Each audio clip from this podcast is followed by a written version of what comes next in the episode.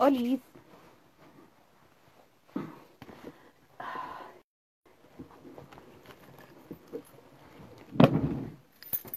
Tanto tiempo, mucho tiempo. Estamos esperando a Carlos y partimos. Harta noticia, vamos a estar conversando. Eh, desconfinamiento o el paso 2 en algunas comunas, qué es lo que ha pasado, cómo han respondido los alcaldes, como siempre culpando a la gente, qué es lo que está pasando con el pueblo nación mapuche, sobre todo con la huelga de hambre eh, que llevan los comuneros, los peñi, algunos lamien también, eh, y de todo un poquito también lo que eh, ha ido pasando. ¿Está helado? Sí, más que la cresta, está súper helado. Karen, ¿cómo está? Hay tanto tiempo que no nos escribimos, no nos escuchamos, no nos vemos no nos abrazamos. Eh, esperando al Carlos, que alguien me dice, Carlos, radio. Estoy sin el compu, así que eh, me es difícil hablar ahí con él. Em, voy a ver si puedo mandarle una notificación. No, no tengo, no tengo, no tengo. Esperando que se conecte Carlos y le damos.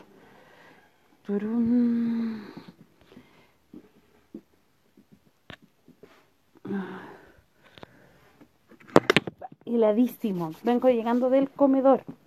Eh, 300 raciones hoy día, más o menos. Eh, delivery.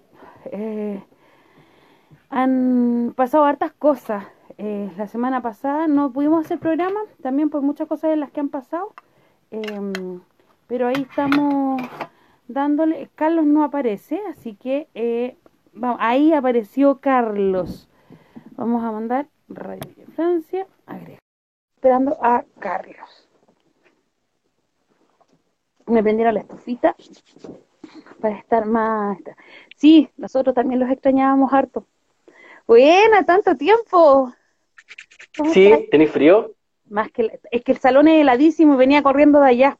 Oh, verdad. Sí, estábamos dejando eh, los porotitos para mañana. Ah, mira, polerón. ¿Vaya a pedir, vaya a pedir perdón? ¿Después vaya a pedir perdón después?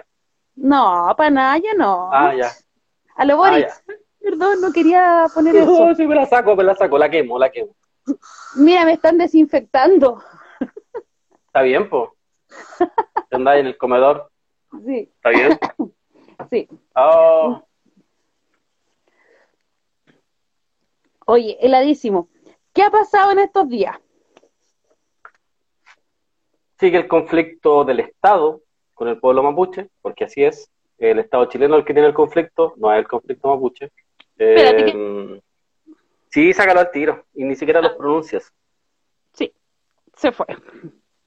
Ahí. Sí. Ya. Eh, Piñera hoy día a los Steve Jobs, ahí anunciando el 5G, eh, el desconfinamiento que ha venido parcializado, que es un desastre, bueno, había sido un desastre el manejo de la pandemia y el desconfinamiento es parte del show más que, viene a, coronar un, no sé, un, un despelote, han, muerto, según el eh, las mismas cifras reales del Ministerio de Salud, más de 14.000 personas están muriendo. Solamente hoy día aparecieron 55, pero los otros días han aparecido igual 99, 100, 150. Eh, un desastre esto. Eh, como dijo en un principio cuando llegó eh, París, él iba a ser la continuidad de, de Mañalich. Sí, pues, fue la continuidad de Mañalich, fue lo peor. han tratado de maquillar las la cifras han tratado de maquillar el manejo, eh, pero si uno hace el análisis frío, incluso dejando así cualquier, ha sido un desastre. O sea, por donde uno lo mire, las cifras no están claras, el desconfinamiento es un despelote, porque finalmente los que imponen las políticas son ellos, pues no nosotros. Entonces ahora, seguramente con el segundo, hoy día hablaba con, con, un, con un compañero médico que trabaja en una comuna y me decía, aquí es la cagada se va a quedar la cagada porque el mensaje que entrega la autoridad eh, salgan. Y además, eh, la gente necesita salir. y la gente necesita eh, trabajar y necesita trabajar no por gusto, necesita trabajar porque la gente entiende que de la única manera que pueda comer y no tenga que pasar penuria es trabajando. Lamentablemente, porque si estuviéramos, en, un, estuviéramos bajo un sistema que le da prioridad a la vida, seguramente estaríamos todos confinados y el Estado estaría asumiendo el costo, sin importar lo que suceda, porque eh, si, el, Estado se tuviera que endeudar o tuviera que hacer lo que tuviera que hacer, lo haría, porque lo importante es tratar de, que, la, que las personas estén vivas. Eh, y acá lo que uno dice es como pensar de que muchas de esas personas de las que están fallecidas, de esos 14.000 que, que fallecieron por COVID, eh, no hubiesen fallecido. Si hubiéramos tenido un buen manejo, si hubiéramos tenido otro sistema, si hubiéramos tenido otras autoridades, si hubiéramos tenido otro, otro mundo prácticamente, no hubieran muerto. Hay mucha gente que hoy día me decían también de una comuna, unos médicos que trabajan en urgencia, que hay gente que no le llegó lo que decías tú la otra vez, gente que no le llegó el, examen, que se murió esperando el examen. Y hay mucha gente en eso, no es, no es poca, ojo. Me decían, no es poca, no, es, no, no, estamos hablando de uno o dos casos, estamos hablando de cientos de miles de casos de los cuales los exámenes no llegaron a tiempo, entonces la gente no tomó los tratamientos, no tomó las precauciones, otras personas se contagiaron. Y además tenemos todo el show que arman los medios de comunicación cuando se trata de gente pobre comprando en algún lugar ya lo, habían hecho en La Vega, ahora lo están haciendo en el mall, lo hicieron hoy día durante todo el día en el mall, y mucha gente además compra con esta guay de capitalismo salvaje y todo. La gente no está ahí por gusto, la gente no estaba ahí por ¿A quién le va a gustar estar haciendo una cola desde las 4 de la mañana, desde las 3 de la mañana? La gente no iba porque había una oferta, la gente iba porque se imaginaba de que tenía que ocupar, ojo, la gente, o a mí también me pasa, siento que esa plata que va a llegar de la FP tengo que tratar de invertirla ahora para que me dé para que me dé unos 3, 4, 5, 6 meses para poder vivir. Y eso es lo que la gente piensa. Le llegó la plata, puede inmediatamente a comprar para poder vender, qué sé yo, en algunos lugares. Y la mayoría de esa gente que estaba ahí es gente eh, vendedora ambulante, trabajadora ambulante. Exacto. Entonces está difícil, está difícil la cosa. Eso, eso, eso principalmente son, de las cosas que están pasando junto con el conflicto Estado-Pueblo Mapuche. Claro. Bueno, mañana se abre el Costanera Center. Vamos a ver cuántas cámaras van a estar allá se abre a las diez y media de la mañana, el funcionamiento va a ser de diez y media a seis y media de la tarde. Ese es el horario que ponen. Vamos a ver cuánta cola va a haber y a quiénes van a qué. Si es que, si es que la televisión llega a criminalizar también, como se hizo, por ejemplo, con hoy día este mall chino, que bien dices tú, la gente que va al mall chino no va a comprar una prenda. Es gente, eh, y lo digo porque tengo vecinos que son ambulantes y que me conversaban, me decía, había una vecina sobre todo una chica con un niño que tiene un, pequeño de cuatro años, y me dice, tía, mire, me tomaron detenida en, a principios de julio, la toman detenida con salvoconducto en la mano, sin la mercadería, y yo le digo, ¿tu mercadería la perdiste? No, tía, me dice, la mercadería alcancé a, tirarla, a otro compañero dijo y me salvó la mercadería, pero yo estoy con salvoconducto, me llevan detenida, me dice, y el castigo que me ponen es eh, arraigo comunal. Arraigo comunal. Arraigo comunal por seis meses. Me dice, yo no puedo pasar de la calle Exposición para allá porque ahí va a ser Santiago Centro, entonces yo tengo que moverme solamente en Estación Central. ¿Qué pasa si mi hijo se enferma? Dijo, si se enferma, eso es lo más grave. O sea, si el hijo se enferma, ya no lo puede llevar a un hospital. Por, por el tema de este arraigo comunal. Pero además, por ejemplo, para comprar mercadería tampoco ya podía acceder. Y me dice, y nosotros en Santiago Centro, o sea, en Santiago, la comuna de Santiago, de exposición para allá está todo donde nos abastecemos para poder comprar. Me dice, y ya sabemos que ya nos avisaron, lunes, toda esta semana, van a estar los pacos, los milicos los ratis detrás de nosotros. Me dice, ¿cómo trabajo y cómo mantengo a mi hijo? No tengo la forma de hacerlo. Entonces, la gente que va al mall, al mall chino en este caso, que estaba haciendo cola, ¿ustedes creen que hacían la cola para ir a comprar un jeans? Para gastarse ese 10% en un jeans. Y que si lo quiere hacer, lo puede hacer. Pero la mayoría de la gente, como dices tú, es gente que está pensando en qué va a pasar más adelante en el nuevo confinamiento que viene. Porque esa es la realidad. Ñuñoa lleva cuántas semanas de desconfinamiento, entre comillas, o en el paso 2, y se duplicaron la, mm, digamos, se, se, duplica el contagio. ¿Qué va a pasar con Estación Central? Con Santiago, si son comunas donde mueve más gente que Ñuñoa. Esa es la realidad. Tienes todo el comercio. El comercio principal está en Santiago, está en Estación Central. Entonces, ¿qué va a pasar con la gente? Ah, está, está complejo porque además tú te vayas a las redes sociales, que es como el, el termómetro que tenéis para ver esto, y la gente empieza como a criminalizar a sus mismos pares. Exacto. Y uno, y uno, dice, ¿en qué mundo en qué mundo viví o qué tan egoísta podéis ser para creer de que tu vida es la que se le replica a todos los demás?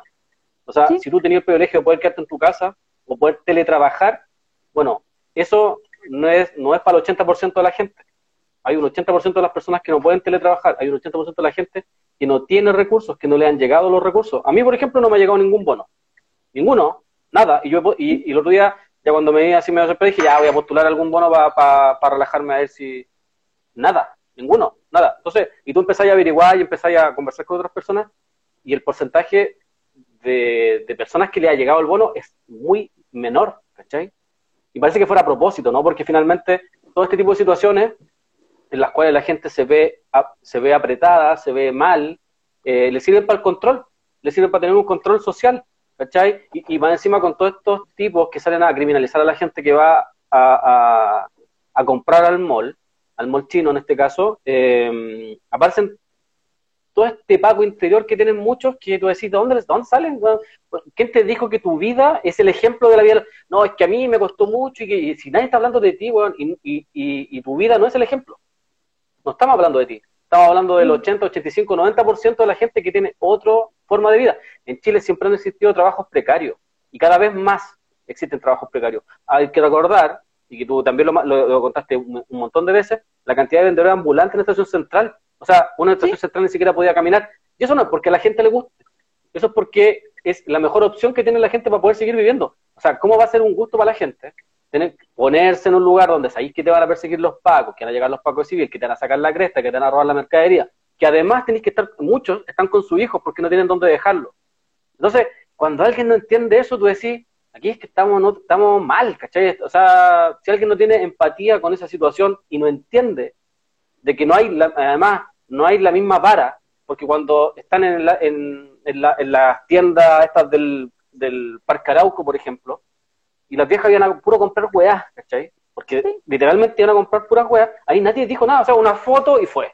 Y no salió en ningún lugar. Cuando veis que, eh, y de hecho lo vamos, lo vamos a hablar más rato, si el Nano Calderón hubiera sido un cabro de Villa Francia, hubiese sido un cabro de, de, La Pintana, estaría en el Sename y le estarían sacando la chucha hasta ahora. Y estaría saliendo en todos los medios, a cada rato. ¿Cachai? Entonces, cuando tú veis... O si fuera un cabro de la revuelta, le tiraron tres años hace poco un cabro de Iquique, tres años y un día, por una piedra.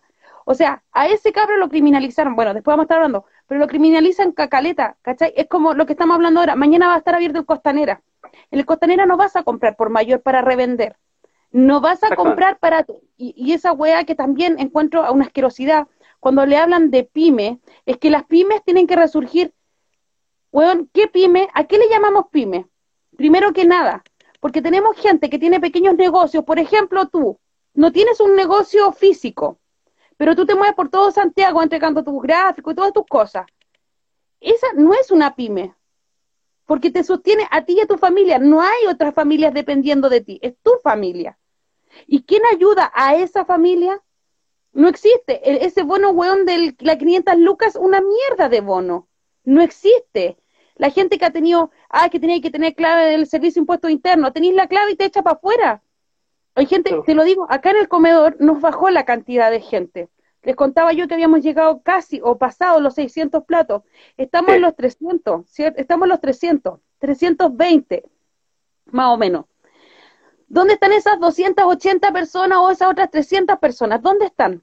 Están peleándola en las colas de las ferias, porque las ferias acá se abrieron nuevamente martes, viernes, sábado y domingo. Están peleándola en la cola de la feria. Hay otros que recibieron su AFP y nos venían a dejar un saco de papa. Y dos vecinas, dos semanas que no cuenten conmigo para el almuerzo. Ya, ¿y qué va a hacer vecino con la platita? No se la esté tomando, nosotros conversando. Vecina, ¿sabe qué? Tengo esta deuda de agua, 380 lucas. Tengo esta deuda de luz, casi 500 lucas. La FP se me va a ir en eso, en comprar un poco de mercadería. Y era. O sea, la plata vuelve a la banca. ¿Qué solucionaste con eh, los bonos? Tengo vecinas que recibieron los bonos pagando luz, agua, comprando gas, comprando parafina porque hace frío. ¿Qué les vaya a decir? ¿Qué les vaya a decir? El que venga a decirme que el bono de 100 lucas o de 500 lucas le solucionó la vida o le solucionó un poco la carga a la familia es mentira. Si las empresas, tanto de luz y de agua, subieron los costos, pero así, rápidamente. Nadie ha dicho nada acerca de eso. Nadie ha, dicho que, por ejemplo, la benzina sigue subiendo y la benzina, cuando sube la benzina, sube la parafina, sube el gas. ¿Cachai o no? Es por lógica, es por lógica, pero ¿para quién es la lógica? Porque nosotros aún no la entendemos que el gas no siga subiendo y que la parafina no siga subiendo. Justo cuando estamos en pandemia, cuando municipalidades, por ejemplo, Estación Central, en plena pandemia, está mandándole carta a los vecinos para que vayan a pagar la basura, el retiro de basura, trimestral, ¿cachai? En plena pandemia. Pero se jactan con un camión que está dando comida, mil platos diarios por 18 días un día por, por población o por villa, y el resto de los días, ¿qué va a pasar? Claro, pues estáis cobrándole la basura a todos los vecinos. Puta, pero ¿qué son 23 lucas? Son 23 lucas, po. Porque con 23 lucas tenéis para comprar pan, po. ¿Cachai? Entonces, te dicen miles de huevas bonitas en la tele, te hablan de los bonos del 10%, cuando nadie de ellos quería el 10% y se peleó en la calle, porque eso no lo ganó un senador, ni lo ganó tampoco un diputado, porque hay mucho hueonaje que está saliendo que, oye, es que el diputado y mi diputada tanto presentaron el proyecto. Sí, presentaron el proyecto y hicieron la etapa primero. Si nosotros no salimos a la calle y no salimos con toda, a dar cualquier cara, los hueones no nos ponen el 10%, porque hubiera pasado coladito por abajo de nuevo si es porque la gente se enojó y salió a dar cara en todas las comunas y en todas las poblaciones. Por eso dieron el 10% porque se cagaron de miedo. Esa es la verdad. Y el 10% para qué es lo que era, para que salga el ministro a decir, eh, se reactivó la banca. Oye, se reactivó, sí fue una buena idea.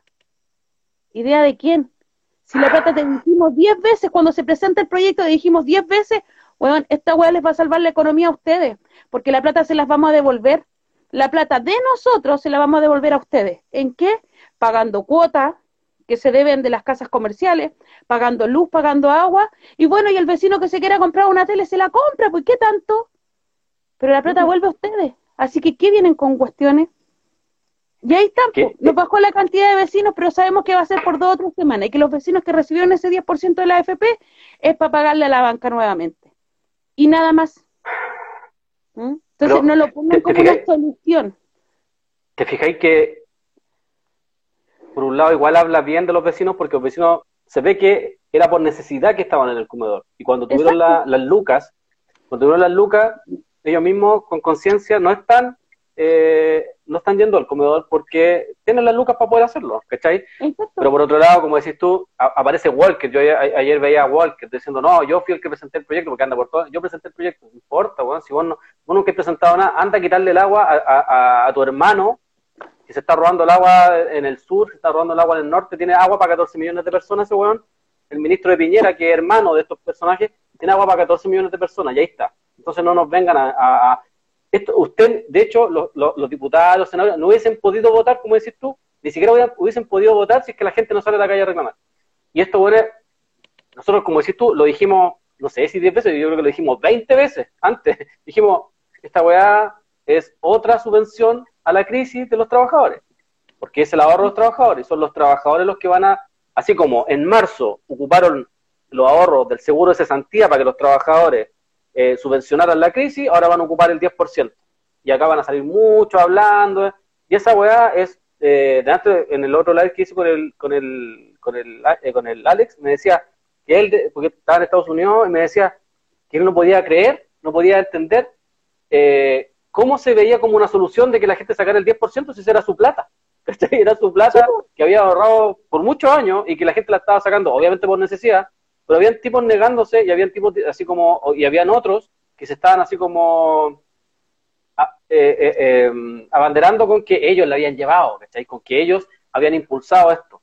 Bueno, em, esto te marca una vez más que eh, estos maquillajes que se hacen, porque son, un son maquillajes, no sirven absolutamente de nada. es, lo que han hecho toda su vida. Toda su vida le han puesto títulos a ciertas políticas, pero luego eh, vemos que siempre nos están cagando con cualquier política que aplican. Ley de seguro del desempleo, puta, un millón ochocientos confirmado, un millón ochocientos cesantes. Teníamos seiscientos mil, ahora pasamos a un millón ochocientos, sin contar a la gente que está con su relación laboral congelada y a la gente que no está recibiendo ingresos y que es informal. O sea, hay, hay la Fundación Sol hay, otro, hay otras que hablan que claramente podemos estar superando los dos millones de cesantes. Hay gente que no está recibiendo ningún tipo de ingreso. Bueno, el Estado eh, se ha hecho ausente. Tú decías, estos bonos que la gente habla, ya. Hablemos de los bonos que le está llegando a la gente. La pandemia lleva marzo, abril, mayo, junio, julio. Estamos casi en agosto, casi seis meses y han dado dos bonos y dos cajas de mercadería. ¿Ellos vivirían con dos bonos y con dos cajas de mercadería? Boric, Girardi, Escalona, el mismo este Juan que se anda paseando por todos los canales y me tiene podrido, eh, Francisco Vidal, vivirían con dos bonos y con dos, sí, y con dos cajas de mercadería, de verdad, en serio. Pero es que ahí está la diferencia, y esta, la vamos, esta es la diferencia que vamos a hacer en todo el tema de conversación del día de hoy. El conflicto, el conflicto, voy a decirlo así, el conflicto mapuche, o el conflicto del Estado que tiene con el pueblo mapuche, el conflicto de la pobreza y el conflicto, por ejemplo, de Lano Calderón, Calderón, perdón, es porque ellos no son pobres. Y esa es la realidad, no son pobres. Entonces, ven todo con, desde altura, ¿cachai? Em, no se pueden imaginar qué es lo que pasa para abajo. Y si se lo llegan a imaginar es como estos programas, no sé, me recuerdo una vez la Raquel de Gandoña que vivió, no sé, siete días viviendo con, ah. o el programa esa, 21 días en los pies de no sé qué. Ya, pero después de esa vivencia, ¿qué más queda? Si en siete días vas tú y podéis decirle a la gente, hoy te voy a cambiar la vida porque sabes que esto lo estás haciendo mal, perdón, lo estás haciendo mal, esto lo estás haciendo bien, es que no, yo compraría esto, es que tú gastas la plata en esto y en esto no deberías gastarla. Ya, ¿y las condiciones qué? ¿Vas a arreglar una casa en siete días? ¿Vas a mirar desde arriba para decirle a una persona que es pobre porque quiere, porque no se esfuerza? Que sus hijos son delincuentes, entre comillas, por culpa tuya, no del sistema, que tus hijos no optaron a la universidad porque son unos buenos flojos y no quisieron estudiar, porque, eh, ah, como decía la Camila Rock, no, no me acuerdo el apellido de la peluche, es que en Internet está todo. ¿Mm? Es que en Internet está todo. El que no quiere estudiar, bueno, si sabemos que hay comunas, o tú no sabes que hay comunas, por ejemplo, donde no hay Internet, o poblaciones donde no hay internet. Ah, pero es que es culpa de las poblaciones. ¿Es culpa de las poblaciones? Y son preguntas que nos hacemos todos los días. Mientras tú no, vivas la pobreza, no puedes hablar de ella. No puedes venir a medir la pobreza cuando no sabes cuánta riqueza tiene este país o cuántos ricos hay, porque nos hablan de un 5% o del 1% más rico. ¿Quién es ese 1%? Conocemos a Lucy, conocemos a Mate, conocemos a los Vial, a los Solari. ¿Y dónde está el resto? ¿En qué se gana la plata ese otro resto? ¿Cómo se la gana? ¿A costa de qué? ¿Cuáles son las empresas? ¿Cuántas utilidades tiene su empresa? ¿Por qué esas utilidades no se reparten, como dice la ley, con los trabajadores? ¿Por qué no se respeta? ¿Dónde, dónde están las conexiones? Entonces empezáis a preguntarte, y, eso yo creo que mucha gente se pregunta por algunos ratos, ¿qué es lo que pasa en este país? Porque este país era como el oasis eh, que te vendían para afuera. Bueno, acá está la pobreza real, pues, y que ni con un bono vaya a tapar, porque el bono de 100 lucas no te alcanza, el bono de 500 lucas no te alcanza. Y ellos juran que sí, y te lo está diciendo un hueón que vive con 6, 7, 12 millones pagados por nosotros. Ese es el problema. ¿Cachai? Porque Boris no puede venir a hablarme de pobreza si gana 12 millones pagados por mí. No puede venir eh, Moreira a hablarme de pobreza o de que yo puedo vivir con 100 lucas si yo le estoy pagando al y le estoy pagando millones por no hacer nada. Y esa, esa es la realidad. Cuando nos vienen a vender este plebiscito de octubre, de, octubre, de noviembre, bueno, ¿sabes que no estoy ni ahí con el famoso plebiscito porque ya me tienen chata entre los apruebonados y los rechosonados, como se quieran llamar? Porque te están vendiendo una ilusión. El país no va a cambiar. La constitución no te la van a cambiar. No te la van a destruir desde abajo para que volváis a construir una hueá nueva. La van a maquillar. ¿sabéis lo que van a hacer? Van a sacar estos pedacitos que están como entre, comillas malos por la humedad, los van a lijar y te van a pegar otra hueá de nuevo. Y que la hueá, después ese hongo que estaba ahí de humedad, va a volver a salir, te va a volver a despegar ese pedazo y va a volver a verse feo. Eso es lo que van a hacer. O le van a pasar una mano de pintura, pero con el tiempo se va a inflar y se va a descascarar. Porque está mala, está mal hecha. Entonces están todos subiéndose al carro de que vamos para si esta Piñera va a decir apruebo, porque vamos a salir de la constitución de Pinocho para pasar a la constitución de Piñera. Pero eso no lo quieren ver, porque se están de nuevo, de nuevo van a decir, oye, es que yo voté la dictadura que hubo por 30 años después de la dictadura con un lápiz y un papel, un lápiz mina, yo, y no hice ni una barricada, yo la gané. Ah, yo no andaba haciendo desorden, yo no andaba pegándole a los bancos, yo no estaba quebrando la FP. ¿Y qué ganaste? ¿Qué ganaste, pues? El 10% se ganó allá en la calle. ¿Ah? ¿Cuántos cabros heridos por lagrimógeno vieron esos días? Perdigones. ¿Cuántos cabros presos? Presos por no tener el famoso, ¿cómo se llama ese papelito que te dan para salir? Salvoconducto. Salvoconducto. Eh, por no tener el salvoconducto. 24 horas en cana. Arraigo. A la se le llegó, ¿sabes cuánta es la multa o no? 300 y tantas lucas que tengo que pagarle al Estado. Y si no le pago, mi cabra chica se va a ir 18 días en cana. ¿Se las voy a pagar? ¿Qué hago? Por salir a protestar. Por salir a exigir un derecho que era para todos. Por exigir que nos devuelvan la plata a nosotros. Ella está exigiendo que le devuelvan la plata a su vieja y a su viejo. Y a sus vecinos. ¿Cachai? 300 lucas. Ese es el chiste de hoy día. Y a ellos, que se van a meter a los malls, que salen en el helicóptero, a comprar carne de jaiba, que van a jugar golf, que se van a su segunda, tercera, cuarta vivienda, ¿qué les dicen? Ah, es que a ellos también le pusieron multa. Sí, pues, pero pone el sueldo mío con el sueldo de él, pues a ver si las 300 lucas a quién le duelen. ¿A quién le cuesta más juntarla? mi 10% se va a ir en pagarle al Estado 300 lucas. Esa es la realidad. Esa es la realidad de este país. Y ahí te están dando la batalla. No, es que la prueba es súper bueno, amigo. Es súper bueno el apruebo. ¿Ah? Vamos. ¿Ah? ¿Para quién? ¿Para quién, hay que hacer la pregunta? La pregunta es, ¿quién está haciendo esa constitución? Javiera Parada con sus amigos. Javiera, Parada. voy a ponerlo bonito, como la centro izquierda. Por el lado de la derecha, y que me puedan decir, ay, voy a decir lo bonito, de la centro derecha, porque Chadwick Cubillo Halaman.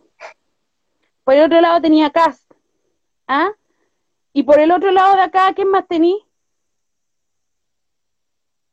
Vidal. Vidal, el que se estaba comiendo un asado para el golpe. Vidal. Que debe estar con Lavín. Con Melnik. Melnik, ¿cómo se llame? Eso están haciendo tu nueva constitución. Eso es lo que vas a ir a votar.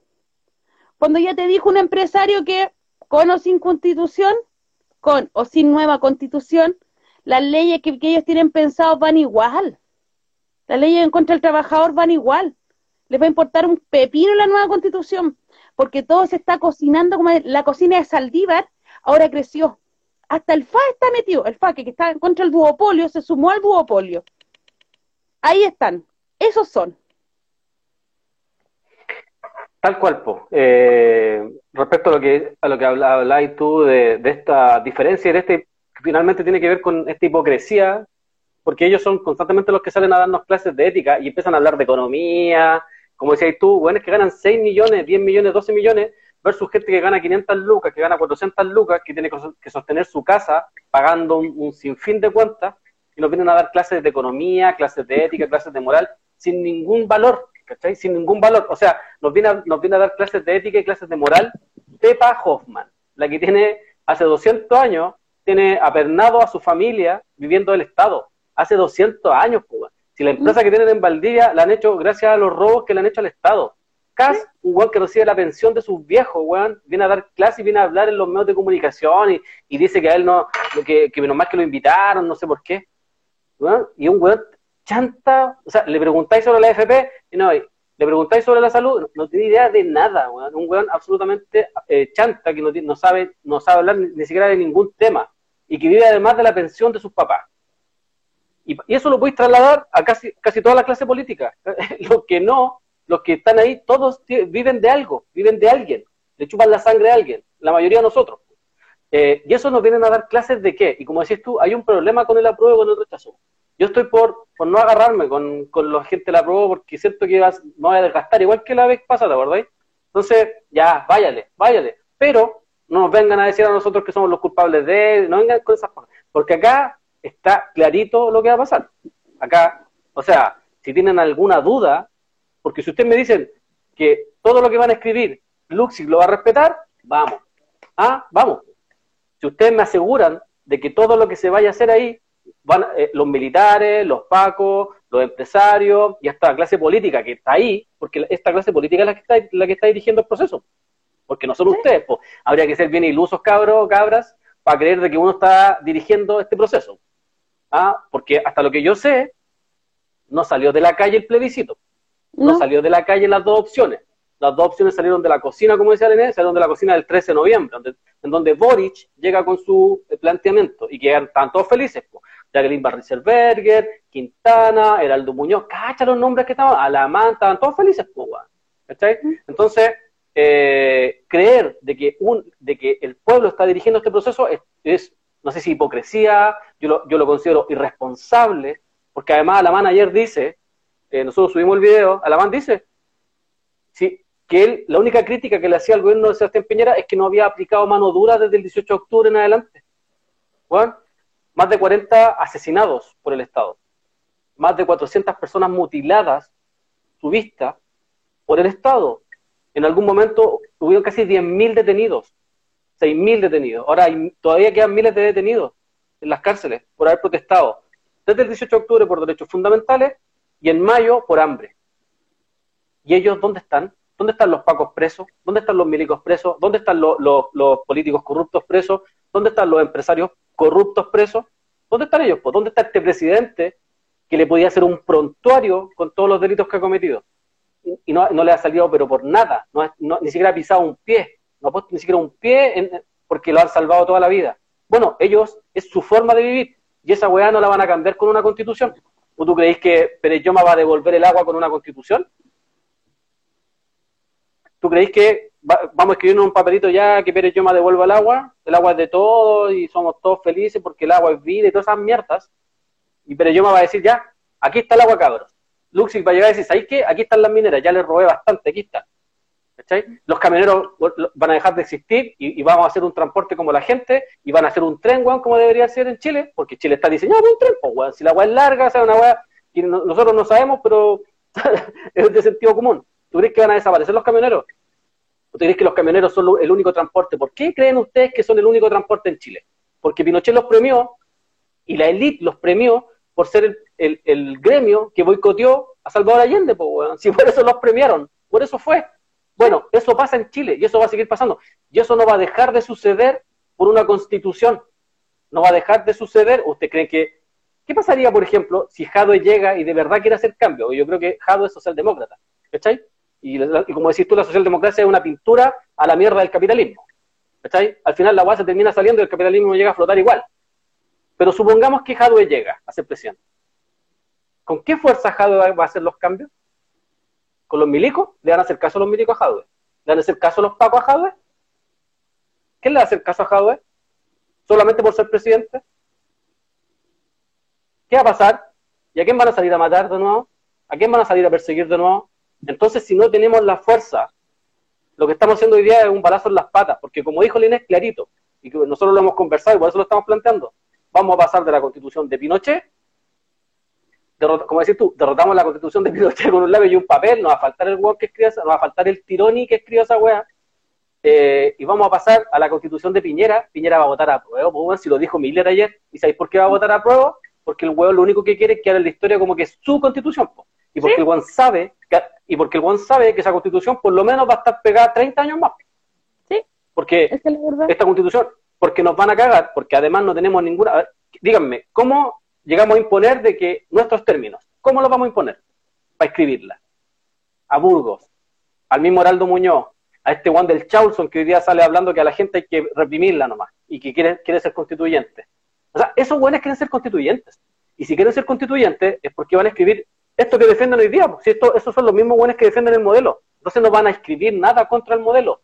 Bachelet cuando habló de un proceso constituyente en su segundo periodo, el primer día dijo, y a los empresarios que se queden tranquilos, porque si hacemos un proceso constituyente, la, la propiedad privada no se toca. Y estos hueones, basta con que, basta con que pongan en una constitución que la propiedad privada no se toca y te, vuelven a cagar. Te vuelven a cagar. Entonces, eso es lo que tenemos que plantearnos y eso es lo que tenemos que profundizar. Hoy día hablaba con la Gaby que a lo mejor va a volver a hacer un programa acá y todo, y hablaba y decíamos, el tema es que a nosotros no nos pueden decir vayan a votar y vayan a votar, pero ¿para qué? ¿Cómo? ¿Cómo imponemos nuestros términos? ¿Cachai? No tenemos cómo imponer nuestros términos porque no hay un proyecto político que aplique fuerza. No hay un proyecto político en, donde tengamos un grupo que le dé le cara, por ejemplo, a los Boric, le dé cara a los Girardi. No hay ese proyecto político, no existe. Por un lado, no existe y que ese proyecto político debería darle cara a lo institucional, debería darle cara a la calle, debería dar, ¿cachai? Eso es un proyecto político, pero no existe ese proyecto político hoy día. ¿Quiénes son anticapitalistas? Yo escucho, he escuchado a Jado que, por ejemplo, diga, no, yo soy anticapitalista, yo voy a acabar con el capitalismo en Chile, que el capitalismo es el problema, porque si alguien no entendió eso, ya, y que venga, no sé, bueno, pues, a venir Kaiser o dos tamangas de hueones que aparecieron ahora a decirnos que el capitalismo es bueno, pues, si tenemos más del 85% de, de, de, la población en Chile que está para la caga, y, le van a seguir creyendo a hueones como eso, ¿cachai? Entonces, el tema es ese, ¿cómo imponemos nuestros términos? ¿Cómo hacemos de que un nano Calderón pase por lo mismo que pasan nuestros cabros, pues, O sea, no, clínica psiquiátrica en la reina. ¿ah? Oye, pero si apuñaló a una persona, apuñaló a su papá. No, no, es clínica porque no debe estar mal, debe tener problemas, lo que pasa es que su familia. Chucha, weón, y hay un cabro que le quieren tirar 10 años a un menor de edad porque los pacos lo cargaron con eh, tijeras. Tijeras, ¿sí? Con tijeras en su mochila. Y no había atacado a nadie. Exactamente. Por porque esas tijeras no sé qué iba a hacer. Bueno, y le quieren tirar 10 años a un cabro chico de, de 15 años. 15 años. Entonces, el criterio del eso, Paco lo, hizo pensar. Exactamente. Entonces, y eso, y eso va de, escúchame, eso va a dejar de existir con una constitución. El Paco va a dejar de actuar así con una constitución. El milico, que tiene miles de privilegios, ¿tú crees que no los va a pelear? ¿No va a pelear esos privilegios? ¿Tú crees que le van a permitir? Todos estaban felices. ¿Por qué no se habló con qué se reemplazó la ley eh, del cobre? ¿Por qué no hablan de que ahora el financiamiento a los milicos es a todo evento? O sea, mira, se dio la casualidad, porque eso lo hablamos cuando había otra gente en la radio. Si hubiese un terremoto, con la ley que había antes, se le entregaba un porcentaje de la ley del cobre a los milicos, según cómo estuviera el país. Sacan la ley del cobre, sacan la ley del cobre y la nueva que imponen es, no sé, 4 millones de dólares a todo evento. Pandemia, terremoto, lluvia, lo que fuera. Le están pasando el mismo. ¿Por qué crees tú que los milicos están tan callados? Porque siguen, siguen recibiendo el mismo financiamiento y eso es para que se dejaran de robar en el, en el milico gate. Pero y ahora les pasan la plata legal, porque además no tienen que rendirle cuenta a nadie. ¿Y ustedes creen que eso va a dejar de existir por una constitución? Eso es lo que hay que plantearse. Porque si alguien me dice que sí va a dejar de existir con una constitución, ¿cómo? Porque hoy día yo no veo ningún milico preso. O sea, de hecho, se pidieron a un weón que se iba a gastar la plata a, un casino, que era un pelado. Y que, y que los mismos milicos de alto rango dijeron, viste, eso pasa por darle, darle cuerda a, a los rotos. Y fue al único que metieron, pero los altos mandos pasan por los juzgados, van y vuelven, incluso van en los autos que les pagamos nosotros a la, y siguen robando, siguen apareciendo los anillos que se compran los pacos, siguen apareciendo las espadas, siguen gastándose en benzina, siguen gastándose. Eso no va a cambiar con una constitución porque hoy día no está la fuerza, porque además lo decente, y aquí termino para que sigáis tú, es que hasta lo que yo sé, cualquier proceso constituyente en cualquier parte del mundo decente tienen que, los cargos, presidente, ministro, políticos, tienen que quedar a disposición. Cuando ese proceso constituyente empieza, todos los cargos a disposición. Y esto no va a pasar acá, pues. No está pasando, pues. Los cargos van a seguir ahí. Pero si fuera de eso, si nos ponemos a hablar de justicia, estoy hablando del poder judicial, fiscales, jueces. Se supone que ellos ejercen justicia, ¿cierto? Tienen que ser imparciales y todo. La pregunta es, ¿se ejerce justicia en Chile? Y aquí nos vamos con el tema de Nano Calderón. ¿Se ejerce justicia en Chile? ¿Quiénes ejercen la justicia? Pregunta, por ejemplo, fiscal caso Bombas, el chico Peña. Él estaba eh, casi catalogado como uno de los mejores fiscales en el momento del caso Bombas. Caso Bombas se cae, ¿cierto? ¿Qué hubiera pasado si el caso Bombas resulta todo el montaje, quedan todos presos por años, años y años? ¿Dónde estaría el chico Peña? ¿A quién le servía el chico Peña? Pregunta, pregunta, ¿a quién le servía el chico Peña? ¿Hubiera estado a vos o el chico Peña a cargo de la Fiscalía Nacional? ¿Qué pasa, por ejemplo, con el poder, con, los jueces, cuando empiezan su carrera? Sam, ¿puedes ir a ver? Voy. ¿Puedes ir a ver afuera que me busca? Por favor. Estoy en programa. Perdón. Sí. Eh, que no se repita, que no se repita. Ah, perdón. Pero, por ejemplo, eh, ¿quién, quién, quién, quién ejerce la justicia en Chile? Son poderes políticos. El que quiere acceder rápido a cargos, el juez común y corriente, que quiere acceder más arriba, llegar casi a los tribunales de justicia, no sé cómo se llamarán esas cuestiones, tienen que caerle bien y tienen que trabajar para el poder político. Por ejemplo, el fiscal Arias, el otro fiscal, no me recuerdo, ¿qué pasó con el caso Penca? ¿Qué pasó con el caso Sokimich? Exacto, y si tú lo pones, los fiscales anti-mapuches, ¿por qué se les llama anti-mapuches? Entonces, deberíamos partir por ahí cuando queremos hablar, por ejemplo, de todo lo que está pasando en eh, diferentes, en diferentes, por ejemplo, entramados políticos y sociales, lo voy a poner así. Porque cuando hablamos, por ejemplo, del Sename, y podemos contar miles de historias, nosotros sobre todo que estuvimos metidos ahí conversando con los cabros. Por ejemplo, eh, voy a decir una pura vez, Cristóbal, el, famoso Cizarro. ¿Por qué llegó a Tiltil? ¿Por qué quedó en Tiltil? ¿Por qué fue tan perseguido desde los ocho años de edad? Porque fue de los ocho años de edad. El apodo se lo gana porque un periodista, un periodista le pone el sobrenombre porque le ofreció el, niño le pide un cizarro, porque no sabía decir cigarro. Por eso se gana el apodo. A Nano Calderón, ¿por qué nadie le ha puesto apodo? ¿Por qué el titular de cooperativa era Nano Calderón atacó a su padre? Cuando el titular de, de, Cristóbal era ataca de nuevo el cizarro. Delincuente cizarro reaparece balea a persona, asalta a persona, delincuente tanto. En las redes sociales no vemos a Nano Calderón, que sea, vemos a Nano Calderón, atacó al padre. Y antes era, maten a ese delincuente, quémenlo, métanle un balazo en la cabeza, porque se lo merece. La lacra. La lacra, el lumpen. ¿Cuál es la diferencia? ¿Sabéis cuál es la diferencia? El nacer pobre. Porque al pobre no se le permite robar, al pobre no se le permite acuchillar, al pobre no se le permite disparar, al pobre no se le permite tirar una piedra ni quejarse.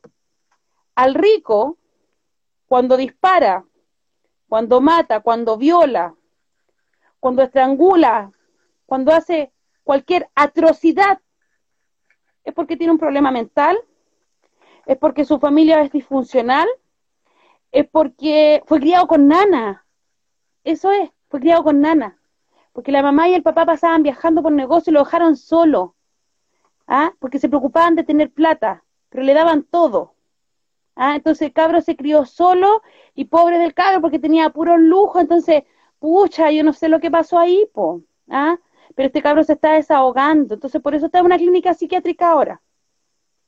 Cuando un cabro de nosotros pega un balazo acá afuera, tratando de defenderse de otra banda rival, tenéis 100 pacos persiguiéndolo por toda la población. No se les escapa. pueden pasar por cuatro comunas persiguiéndolo por todos los con vehículos policiales, no importando si hay cabros chicos en la calle, no importando si hay gente en la calle, no importando si hay animales en la calle, si atropellan a alguien, no importa. Da exactamente lo mismo porque al maldito delincuente lo tenemos que tomar. ¿Quién persiguió a Nano Calderón?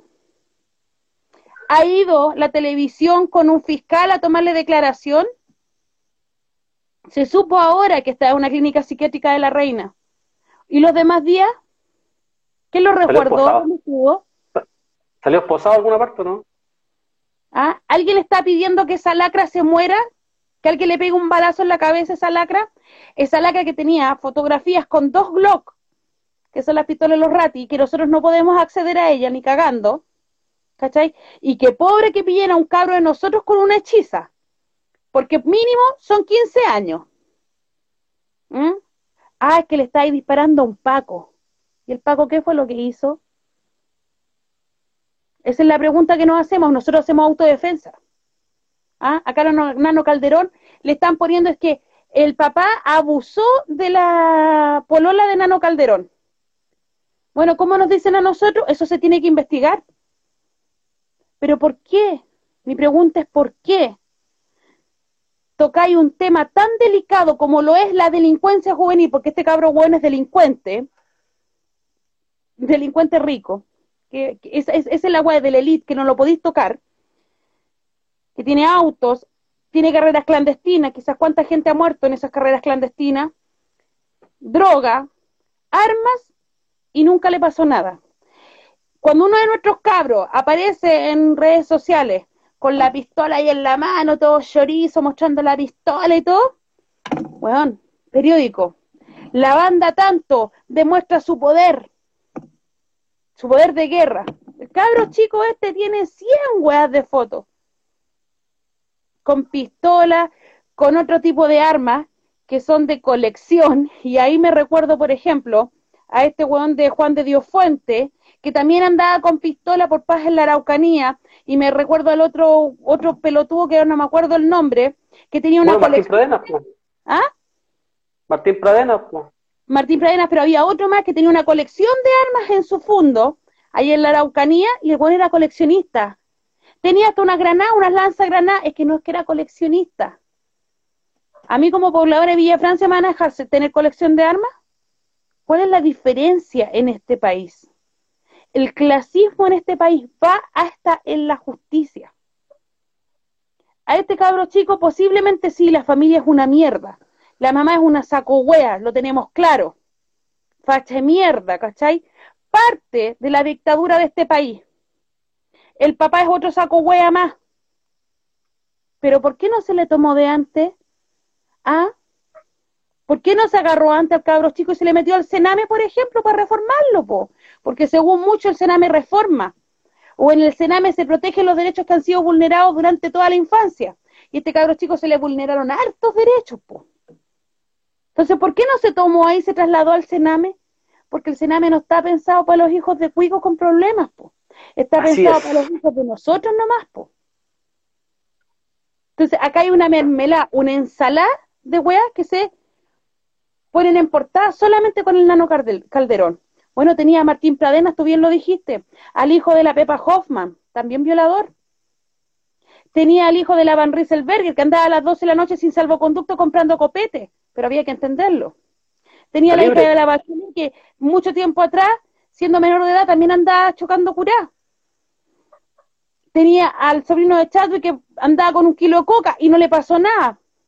Chaguán, también al sobrino de Chaguán.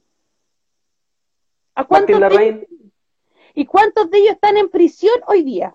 Esa es la pregunta. Y con grandes delitos, porque por ejemplo el que le pillaron con un kilo de coca, el huevón salió, el sobrino de Chaguán, por lo que nos, nos, estuvieron diciendo ahí, el loco también había salido. ¿Cachai? Y los cabros de nosotros, por tirarle la piedra a un Paco, por tirarle un ondazo a un Paco, o un palo un Paco. Ah, es que es un Paco. ¿Qué diferencia hay cuando el Paco nos mata a nosotros? Porque alguien me decía, alguien escribía ahí, pero los Pacos los dan de baja. ¿Cuál es la baja expresión? ¿Dónde está en este minuto el asesino de Camilo Catrillanca? ¿Dónde está? Con 21 millones de pesos está. Le dieron. en su casita. ¿Ah? En su casita, porque por pandemia lo tienen que resguardar. Pero al Machi Celestino Córdoba no lo puede resguardar. Ojo, que alguien que, el que me diga, el pelotudo que me diga que quemó a dos viejos culiados, dos ancianos, no es así. Porque las pruebas dicen todo lo contrario. Y ahí volvemos a hablar de los fiscales y la justicia y las leyes de este país. Porque la BOCAR presentó las, las pruebas que exculpaban al Machi.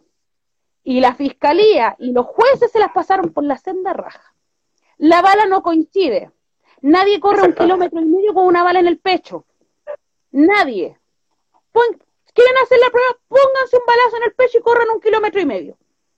Háganla, po. Una bala era de níquel, la otra era de cobre. De bronce, perdón. ¿Ah?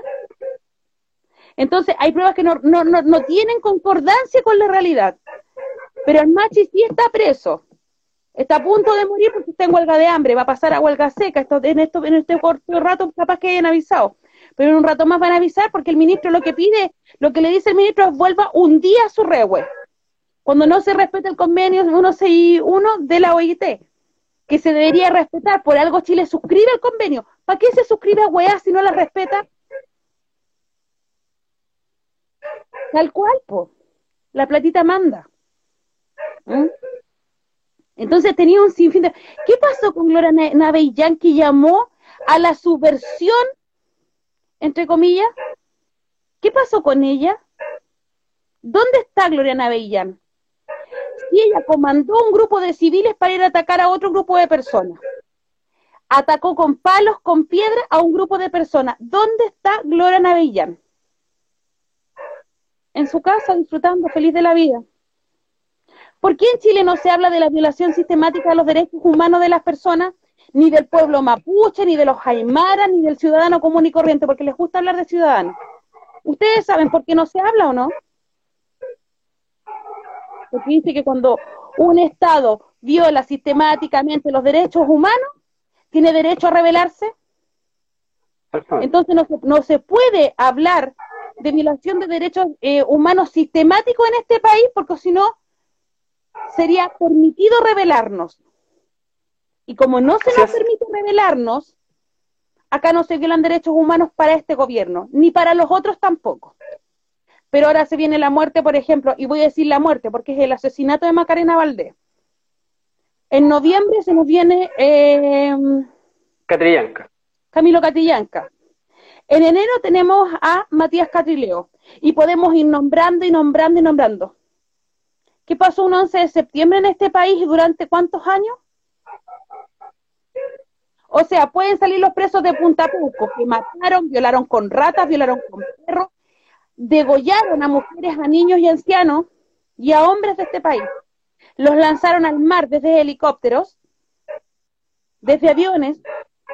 La Gran Esmeralda y los barcos de los FONAPEN sirvieron para el traslado de esos cuerpos y de esos detenidos desaparecidos.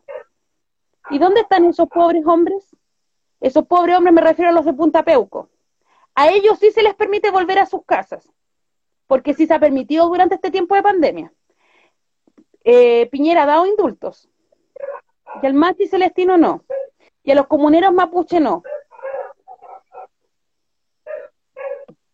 ¿Qué pasa ahí? ¿Qué pasa con la justicia en Chile?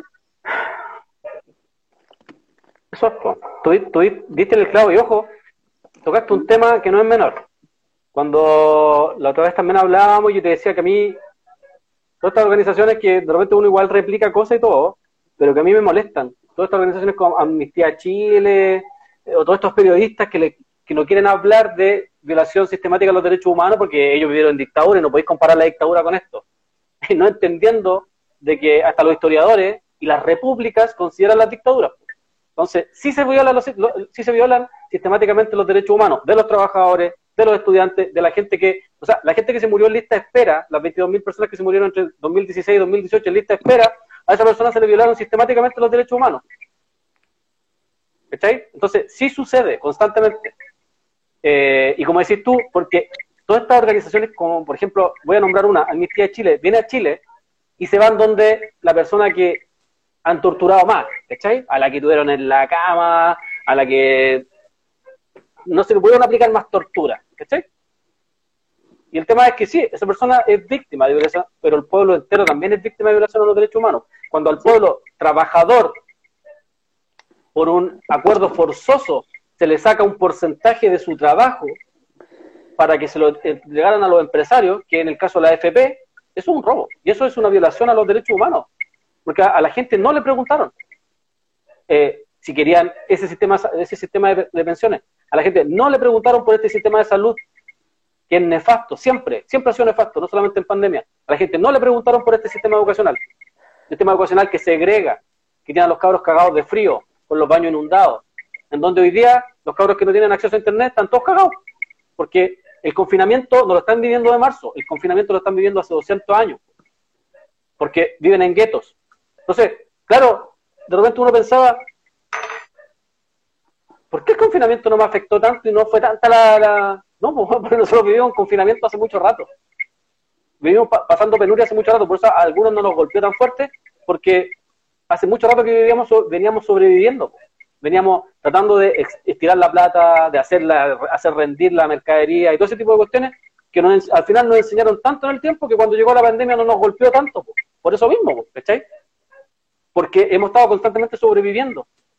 Pero es por eso, es porque hay un Estado que constantemente viola los derechos humanos. Y cuando la gente quiere hacer esos cambios, ¿qué pasa? Los salen a disparar a los les salen a disparar por la espalda, los cuelgan y lo hacen pasar por, por suicidio.